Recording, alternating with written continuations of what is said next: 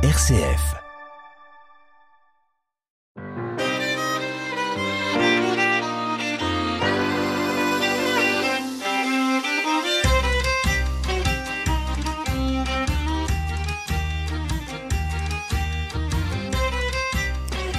Des synagogues, des bains rituels, des rues, des cimetières, des parchemins, des graffitis. Les archéologues exhument les vestiges et les traces matérielles du judaïsme en France le développement de l'archéologie préventive a permis de mettre au jour euh, assez récemment de nouveaux sites. Ainsi est éclairée la présence juive depuis l'Antiquité et euh, au Moyen Âge jusqu'à nos jours. Comment expliquer la rareté des informations dont nous disposons sur ces périodes plus anciennes? Quel est le sens de la recherche archéologique sur le judaïsme en France aujourd'hui? Et quels sont enfin les enjeux de ces travaux historiques et scientifiques pour nous aujourd'hui? Connaître le judaïsme, RCF. Paul Salmona, bonjour. Bonjour. Je suis très heureuse de vous accueillir aujourd'hui dans Connaître le judaïsme sur RCF. Vous êtes directeur du musée d'art et d'histoire du judaïsme à Paris et vous venez de publier un ouvrage, son titre Archéologie du judaïsme en France, paru aux éditions euh, de la découverte. Alors, l'archéologie est une de vos passions. Vous avez dirigé le développement culturel et la communication de l'Institut national de recherche archéologique préventive de 2005 à 2013. Et vous publiez aujourd'hui un livre dans la collection Archéologie de France, hein, des éditions Autrement, euh, qui aide à comprendre les relations entre les sociétés, euh, les communautés et leur habitat, l'histoire des techniques, leur rapport à la culture. Hein. Alors, c'est une présentation très claire que vous nous proposez dans votre ouvrage, très accessible très agréable car riche également par son iconographie, avec de nombreuses photos aussi d'objets, de sites euh, que nous connaissons peu, des traces aussi de ces manifestations culturelles, culturelles esthétiques. Et on mesure également, euh, grâce à votre travail, les conséquences à long terme, les bouleversements ou les changements aussi qui ont euh, rythmé cette histoire. Alors, Faire l'archéologie du judaïsme en France, c'est faire la lumière sur un champ de travail qui est quand même peu connu, voire longtemps ignoré, et euh, vous mettez à jour aussi ces nouvelles informations, enfin ces sites, ces objets, pour restituer euh, toute sa place à une présence hein, du judaïsme sur le territoire français qui est euh, très ancienne. Euh, oui, merci. Euh, alors en effet, euh, j'ai travaillé pendant huit ans à l'Institut national de recherche archéologique préventive. Vous savez, l'archéologie préventive, c'est cette archéologie qui se fait avant les grands travaux d'aménagement du territoire pour éviter les, les, découvertes fortuites qui bloquent les chantiers.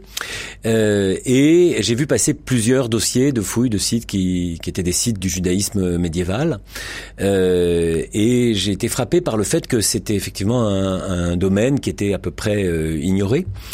Euh, et euh, après avoir euh, avoir quitté l'Institut national de recherche archéologique préventive pour prendre la direction du MAGE, l'INRAP, hein, comme on, comme on l'appelle avec son acronyme, m'a proposé de faire un ouvrage de synthèse sur ce domaine qui était resté vierge depuis grosso modo les années 81. Les, les spécialistes connaissent bien un ouvrage de Bernard Blumenkrantz qui était un, historien et qui a publié en 1980 Art et archéologie des Juifs en France médiévale. mais c'était la dernière fois, donc c'est il y a 40 ans qu'un ouvrage de synthèse sur l'archéologie se, publiait en France. Alors vous l'avez dit, c'est un domaine qui est relativement mal connu parce qu'en fait c'est un domaine qui est bien étudié par les historiens, mais dont les travaux historiographiques euh, passent assez peu, je dirais, dans l'histoire de France, dans l'histoire générale. On a déjà eu d'ailleurs l'occasion d'en parler à votre micro. Oui, alors son objet est aussi euh, très particulier puisqu'il s'agit euh, de déterminer les limites, on va dire, euh, la nature de cet objet, le judaïsme, la spécificité de son objet. Oui, alors nous, quand nous disons le judaïsme au, musée d'art et d'histoire du judaïsme, évidemment, on ne parle pas que de la religion, on parle de l'ensemble des faits culturels. Hein. Euh, disons que c'est un c'est un fait de civilisation qu'on vise. Les, les, populations, leur euh, culture, leur euh, vie sociale, leur, leur art, et bien sûr leurs pratiques leurs pratiques religieuses qui font partie de la culture. On le sait depuis Lévi-Strauss et, et même avant. Alors quels sont les traits marqueurs de cette archéologie du judaïsme? Est-ce qu'il y a un corpus particulier? Alors oui, il y a un corpus particulier. disons que ce, que les archéologues appellent la culture matérielle, c'est-à-dire que l'ensemble des productions qu'on peut retrouver en, en, archéologie, bah, grosso modo, sont les mêmes que celles de leurs voisins, en vérité. Hein. Et on le voit d'ailleurs assez bien dans les archives textuelles, dans les inventaires après décès. Bah, grosso modo, à quelques exceptions près, je vais y revenir, c'est la même chose. Mais il y a des spécificités. Alors ces spécificités, euh, c'est en premier lieu, bien sûr, les inscriptions funéraires. Hein. Les archéologues aiment bien, il faut bien le dire, les cimetières, les nécropoles, les inscriptions funéraires d'une manière générale, parce que ce sont des invariants hein, anthropologiques. Hein. Euh, les hommes naissent et meurent, et une fois qu'ils meurent, bah, en gros, depuis Néandertal, on les enterre. Hein. Même les hommes de Néandertal enterraient leurs morts, et euh, on les enterre. Et ces pratiques funéraires, elles, elles évoluent avec le temps, mais c'est quand même un invariant. Et on retrouve en fait euh, en France, et c'est un des aspects qui moi m'a le plus intéressé évidemment euh, euh, des stèles funéraires médiévales en grand nombre, qui ont la particularité d'être toutes en hébreu, hein, ce qui est une des spécificités de, de ces stèles funéraires du Moyen Âge. On en trouve peu au regard de ce qu'a été la population juive en France au Moyen Âge, euh, qui était très disséminée dans toute la France. Hein, on le, ça, on le sait notamment grâce à toutes ces rues aux Juifs et ces rues de la Juiverie que la que la toponymie de nos villes et nos villages a, a conservé. Euh, on sait qu'il y avait plus de 140 cimetières à peu près euh, documentés par les archives.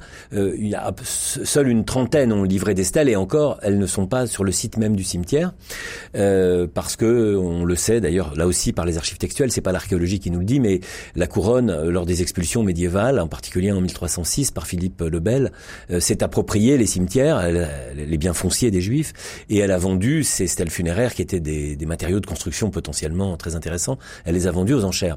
Et ces ventes aux enchères, ces ventes à l'encan, comme on disait, sont bien documentées. Mais on en retrouve quand même dispersés en remploi dans, dans, des, dans des immeubles postérieurs ou en archéologie, fortuitement. Hein. Par exemple, à Chartres, on a retrouvé une stèle lors de la construction de la médiathèque en plein centre-ville, à Schiltigheim aussi en Alsace récemment. Et donc, euh, un, des intérêts de l'ouvrage a été d'essayer de faire la synthèse de tout ce qu'on savait sur ces sur ces cimetières médiévaux. On euh, trouve euh, au musée d'art et d'histoire du judaïsme à Paris, dont vous êtes le directeur, des stèles, en fait, des, des, des, vestiges aussi qui sont très très intéressants. Oui, alors on a la chance et le privilège au hommage d'avoir le seul ensemble de stèles et de fragments qui ait été trouvé in situ dans un cimetière qui était situé dans l'ancienne rue de la Harpe, dans le Paris médiéval, à l'extérieur des murailles de Philippe Auguste.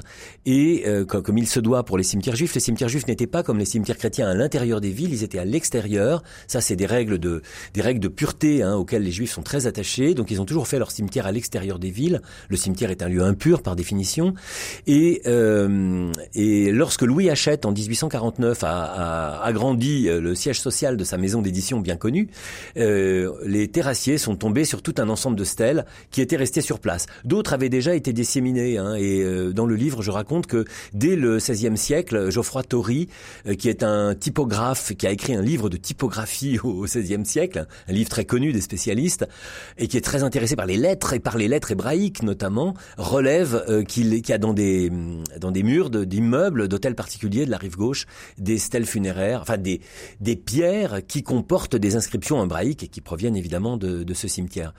Alors une des découvertes très importantes euh, des dernières années, et ça ça a été très important dans, l'ouvrage, c'est une, un sarcophage euh, double qui a été trouvé à Arles en 2009, ce que les archéologues appellent une découverte fortuite, parce qu'il a été trouvé lors de euh, la construction d'une adduction d'eau par l'entreprise Veolia, hein, bien connue, et ce sarcophage porte le nom de Pompéi Pompeia Judea et Cosotius Eutycles.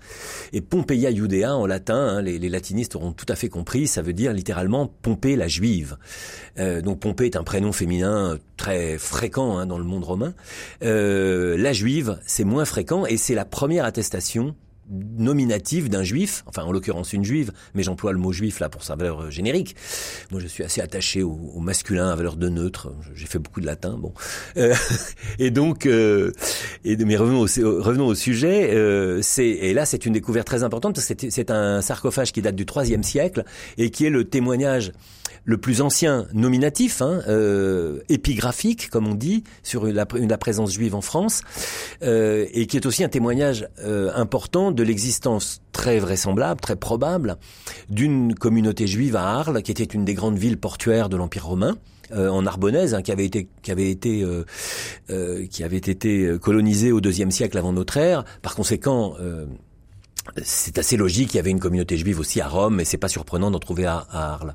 Alors nous sommes euh, en Provence et nous allons faire une pause musicale en écoutant de la musique médiévale juive par les musiciens de Provence.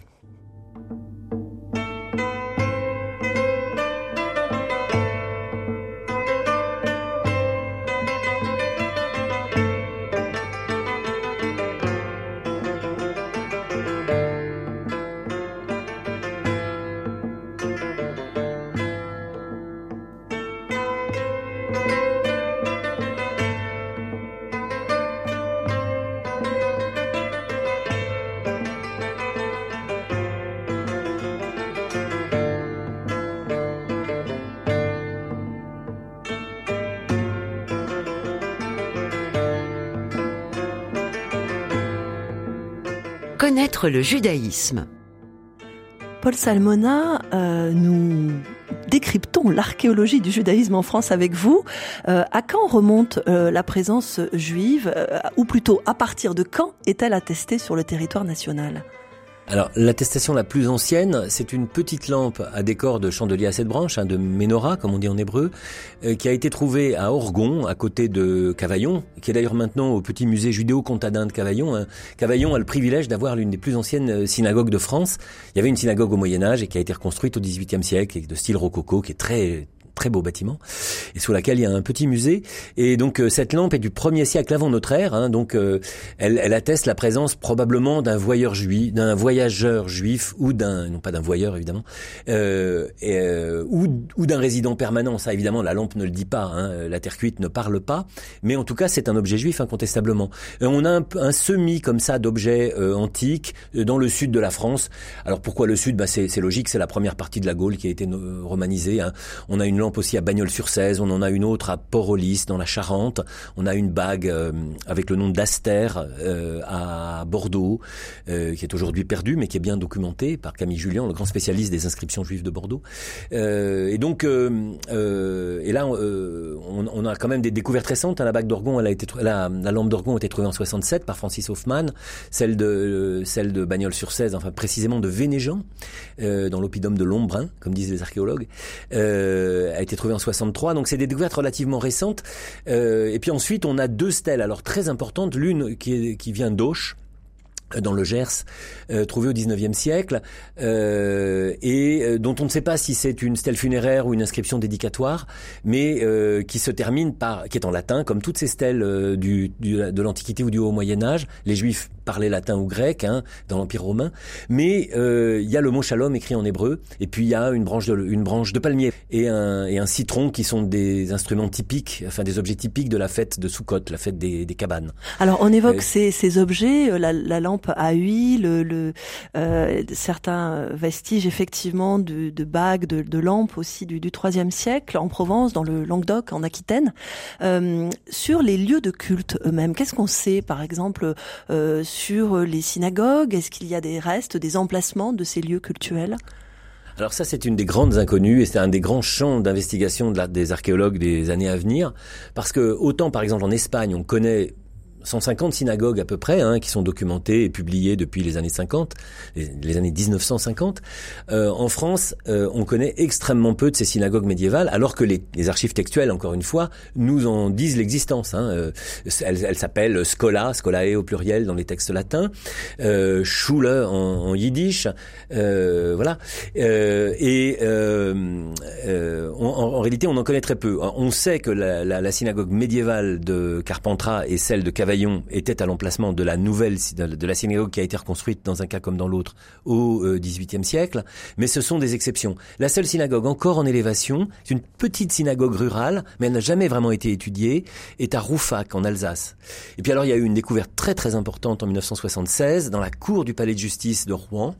On refaisait le pavage de la cour, un très beau bâtiment Renaissance, hein, et la, pelle mécanique euh, s'est effondrée sur euh, la voûte d'un bâtiment, et on a découvert là un bâtiment de la fin du XIe siècle, absolument magnifique, qui a les qualités de l'abbatiale de Saint-Georges de, Saint-Georges de Bocherville, à côté de Rouen, et dans laquelle on a trouvé des inscriptions hébraïques. Et on, a maintenant d'assez grandes euh, certitudes qui font qu'on peut considérer que c'était une synagogue médiévale. Alors ça n'est pas surprenant d'avoir trouvé ce bâtiment-là à cet endroit-là, puisqu'on est précisément à Rouen, rue aux Juifs, hein, en plein cœur de la, ville médiévale, à un jet de pierre de la, cathédrale, comme très souvent les rues aux Juifs qui sont en plein centre-ville. Euh, les lampes euh, proprement dites, donc les, les, les ménorotes, hein, les, chandeliers à sept branches ou, les, lampes, euh, sont, en, archéologie, on n'en a pas retrouvé en France. Ce qu'on a retrouvé au 19e siècle à Lyon, c'est une lampe de Hanouka, hein, donc la fête des Lumières, qui se fête en décembre, et qui une, une très belle lampe en bronze qui est au musée d'art et du judaïsme, qui a été trouvé euh, dans ce qui était l'ancien quartier juif de Lyon au Moyen Âge, et qui donc date probablement d'avant la dernière des expulsions de France, hein, 1394. Alors dans ce que vous évoquez apparaît un élément important et peut-être la trace la plus marquante pour euh, le monde médiéval, ce sont ces rues, hein, ces rues de la juiverie, rues des juifs. Qu'est-ce que nous pouvons en apprendre? Enfin, quel est le sens pour un archéologue de ces éléments-là, de la ville, de l'architecture des villes aussi? Alors, pour, pour les archéologues, pour autant qu'ils soient informés et euh, la, la, vocation de ce livre, c'est aussi de, de, de sensibiliser les, les, archéologues, les étudiants en archéologie, les responsables du patrimoine, euh, et même les privés hein, qui habitent d'anciens quartiers juifs médiévaux dans nombre de, de villes de France, hein, du nord au sud. Euh, le, le, la présence d'une rue de la Juiverie ou d'une rue aux Juifs ou d'une Judengasse en Alsace ou d'une rue de la Jutarier dans le, en Provence, euh, la, la, la, toponymie peut varier beaucoup en fonction des, des variantes régionales. Hein mais euh, c'est d'être attentif à leur bâti lorsqu'ils font des travaux, parce qu'effectivement, on peut repérer dans le bâti ancien, euh, quand le bâti ancien a été préservé, on peut repérer des éléments, et notamment, euh, on peut repérer la présence de points de fixation de ce qu'est l'Arche Sainte, hein, donc l'armoire dans laquelle on range les rouleaux de la Torah sur le mur est de la synagogue. Alors la synagogue, ça peut être simplement une pièce, un oratoire, hein, très modeste, mais ça peut être aussi, comme on en a une à Provins, une, une salle basse dans une belle maison, euh, avec une double nef, avec une colonnade centrale, et qui donne accès. Alors là, on est typiquement dans un contexte euh, très certain, enfin très certainement typiquement dans un contexte juif. Elle donne accès par un escalier à un bassin rectangulaire gradiné, donc avec un escalier qui descend dans l'eau, qui est toujours en eau et qui est manifestement un bain rituel. Alors des bains rituels, on en a retrouvé à Montpellier, on en a retrouvé à Pernes-les-Fontaines, un très joli village de Provence à côté de Carpentras. On en a retrouvé trois, hein, ce qui veut vraiment dire que c'était une, une fonction importante. Et pourquoi les archéologues retrouvent des bains rituels? C'est parce que tout simplement, ils sont creusés profondément pour atteindre la nappe phréatique. Hein, c'est pour ça qu'ils sont toujours en eau d'ailleurs. Euh, un peu comme les puits, si vous voulez. À la différence des puits, ils sont rectangulaires, alors que les puits sont généralement circulaires. C'est beaucoup plus facile à construire. Eh bien, si le bâtiment qui est au-dessus a été arasé ou modifié ou transformé, ce qui est dans les parties basses généralement est resté, a été préservé, comme ça a été le cas d'un des trois bains rituels de Perne, ou bien euh, il a été comblé, mais la structure est toujours là. Il suffit ensuite de le vider. Hein, les archéologues les vident. Ils fouillent d'ailleurs les débris qui sont à l'intérieur. Et ça permet d'en restituer le, le volume. D'ailleurs, à Pernes-les-Fontaines, il va y avoir un petit aménagement place de la Juiverie. La place existe aujourd'hui, mais c'était euh, au Moyen Âge, elle était construite. Il va y avoir un aménagement pour préserver ces, ces bains rituels et les, les, mettre en valeur. Et à Paris aussi, euh, dans votre livre, vous évoquez une synagogue euh, sur l'île de la Cité. Oui, alors elle est, elle est bien documentée par les archives. On la voit dans les plans anciens, notamment dans le plan de Truchet et Hoyot qu'on appelle le plan de Bâle, qui est, qui est du, du, milieu du XVIe siècle. Cette, cette synagogue était rue de, la, rue de la Juiverie, qui est devenue aujourd'hui la rue de la Cité, qui était l'ancien cardo romain, hein, la, la, la, voie euh, nord-sud de la ville romaine. Donc au Moyen Âge, c'était une rue importante. C'était la rue des Juifs, la rue de la Juiverie, et il y avait donc la synagogue. Et en 1182, quand Philippe Auguste a expulsé les Juifs du royaume, du domaine royal, il a donné la synagogue euh, à l'évêque et c'est devenu l'église de la Madeleine en Lille. Et cette église, on la connaît jusqu'au XVIIIe siècle. Hein, elle, a été démolie. Elle, est, elle était à l'emplacement actuel de l'Hôtel Dieu. Et mon, mon, collègue Didier Busson, qui était archéologue à la ville de Paris, a pu, dans un des jardins de l'Hôtel Dieu, évidemment, il n'allait pas démolir l'Hôtel Dieu pour fouiller les vestiges de la synagogue. Hein, vous le comprenez bien. Mais dans un des jardins, il a eu accès aux fondations de cette euh, synagogue.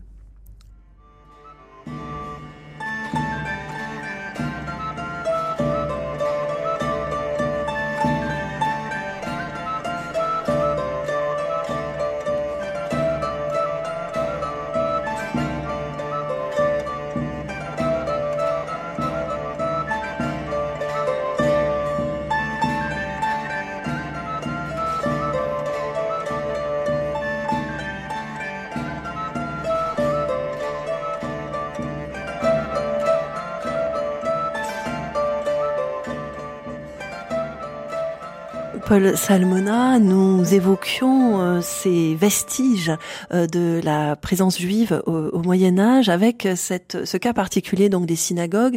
C'est un élément qui m'a véritablement frappé euh, dans votre ouvrage euh, que euh, ces synagogues, qu'il n'y ait que de rares synagogues préservées. Ça signifie, comme vous venez de l'évoquer à propos de la synagogue de l'île de la Cité, qu'il y a eu des, des reconstructions ou qu'il y a des, des strates, on va dire, qui tiennent à notre histoire nationale, mais qui rendent particulièrement difficile quand même les recherches archéologiques et qui pose problème sur quand même cette présence euh, juive dans dans notre histoire, non? Euh... Qui révèle quelque chose quand même qui qui, qui fait défaut, enfin qui. Alors oui, euh, en effet, c'est curieux parce que dans euh, l'idéologie de, des, des, Capétiens, les expulsions sont des actes glorieux. Hein. Je reproduis dans le livre une miniature du XIVe siècle où on voit Philippe Auguste euh, qui de l'index chasse les Juifs du royaume. On reconnaît les Juifs à leur rouelle, on reconnaît le roi à sa à sa couronne. C'est une miniature, hein, c'est une enluminure d'une qualité extraordinaire due au maître de Fauvel, hein, qui est un, un, grand peintre de, de, de manuscrits. Euh, et puis c'est vrai que euh, à partir du XVIe siècle, en fait, cette histoire s'est progressivement a été progressivement oubliée du récit national. Euh, on connaît très très bien euh, l'histoire de la révocation de l'édit de Nantes, mais on connaît très mal l'histoire de l'expulsion des Juifs médiévaux. Et euh, on connaît aussi assez mal le rôle extraordinaire que la Révolution a eu en émancipant les Juifs en 1791. c'est un peu une, tâche aveugle hein, dans, notre récit national. Ça, oui, très une tâche aveugle. Nous en avions parlé euh, déjà à propos de la publication de cet ouvrage hein, que vous avez euh, co-dirigé donc sur euh, la tâche, l'histoire des Juifs, une tâche aveugle dans le récit national. Et donc il y a la rareté peut-être de fouilles archéologiques pendant une longue période, un retard de la France dans la prise en compte de ce cet aspect de ce patrimoine national, peu d'incitation peut-être, et, et également on peut s'interroger aussi sur cette histoire, c'est-à-dire est-ce que qui ont été les archéologues en fin de compte? Si on part des humanistes, vous dites jusqu'aux archéologues aujourd'hui, comment comment a-t-on procédé? Qui a mené ces recherches-là?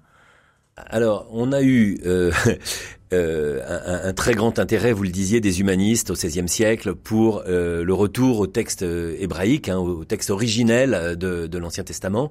Euh, il y a eu beaucoup de collaborations entre entre juifs et chrétiens, et notamment avec les, les, les, protestants, mais pas seulement. Hein, dès avant le, le, dès avant la Réforme, il y avait des, des, des, des collaborations, puisque les, les, juifs lisaient l'hébreu et que les, les théologiens se, se, sont beaucoup étaient intéressés par cette aptitude à lire l'hébreu des, des, juifs.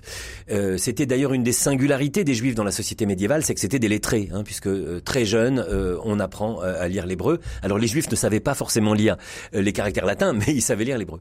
à la Renaissance, on a des humanistes. Plus tard, on a d'honnêtes hommes qui s'intéressent à ces vestiges et qui ont parfois conscience, pas toujours, que qu'il s'agit des vestiges d'une présence importante qui a disparu du fait des expulsions médiévales.